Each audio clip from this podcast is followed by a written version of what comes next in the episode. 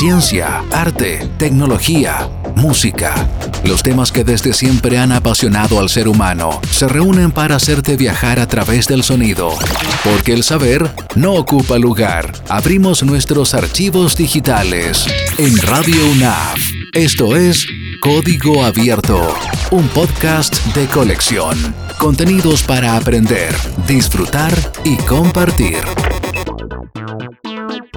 Hola, mi nombre es Juan Felipe Espinosa, soy profesor de la Facultad de Economía y Negocios de la Universidad Andrés Bello en la sede de Viña del Mar. Hace varios años comenzamos una investigación sobre eh, la caja vecina y cómo redistribuía y regeneraba los negocios de barrio y el ecosistema de pagos y transacciones financieras. Interesantemente, hace poco hemos publicado junto a mi colega de Inglaterra, eh, Bernardo Batislazo, y a otro colega chileno, José Alarcón, un título, eh, un paper llamado Confianza y redistribución de agencia en ecosistema de pagos de caja vecina en Chile. Esta investigación se encuadra dentro de lo que nosotros llamamos las finanzas domésticas y o tecnologías de lo cotidiano. En ese sentido, esta caja vecina que todos conocemos es un sistema del Banco Estado que como ustedes saben opera en Chile y que acerca estas operaciones del banco a grupos de personas recientemente, hace algunos años ya, 5 o 6 años, bancarizadas y que reciben estos servicios financieros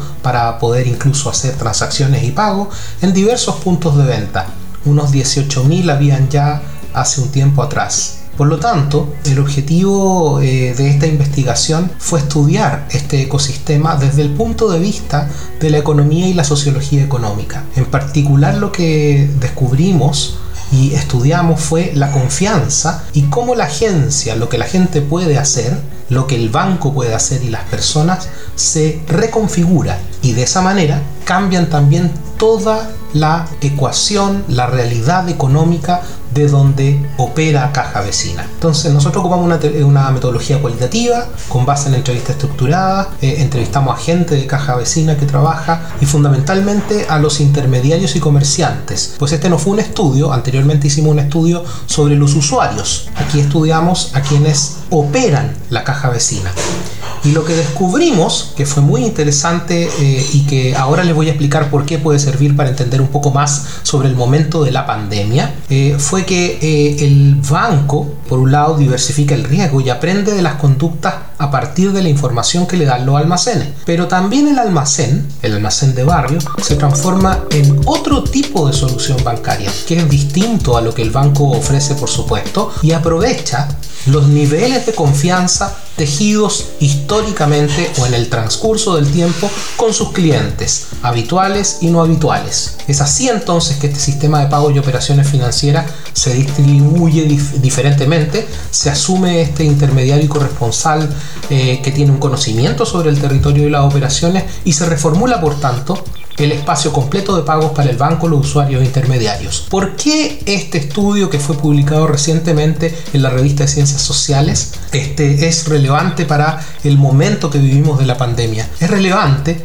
pues esta caja está en todos los lugares y se ha descubierto que muchas personas no tienen acceso a la tecnología en Chile. Por lo tanto, este mismo lugar con el conocimiento que tienen los eh, locatarios, los dueños de los negocios de barrio, permite que se pueda distribuir un elemento esencial para seguir adelante en la vida, que es el efectivo. Dentro de la literatura del efectivo se ha descubierto que mucha gente no, a pesar de estar incluso bancarizada con una cuenta RUT, sigue utilizando efectivo para pagar. La caja vecina lo permite. Pero también como otras aplicaciones como el bono FONASA o como otras aplicaciones como el pago de subsidios, la caja vecina va a permitir entonces poder hacer frente al problema que tenemos hoy en la pandemia, dado estos dos actores que se unen para hacer un servicio distinto que otorga, por supuesto, diferencias con el que tú vas a tener en el banco si tú vas la el típico lugar donde te atienden,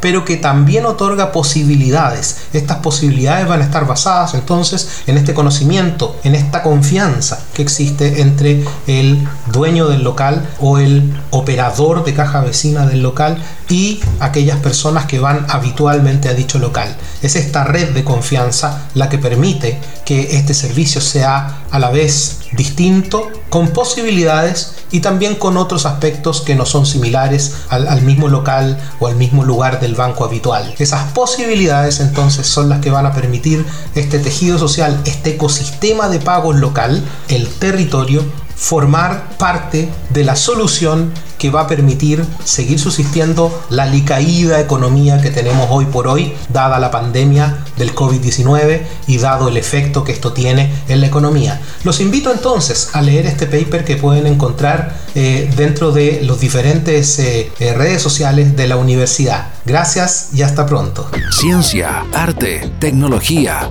música. Los temas que desde siempre han apasionado al ser humano se reúnen para hacerte viajar a través del sonido porque el saber no ocupa lugar. Esto fue Código Abierto, un podcast de colección. Contenidos para aprender, disfrutar y compartir.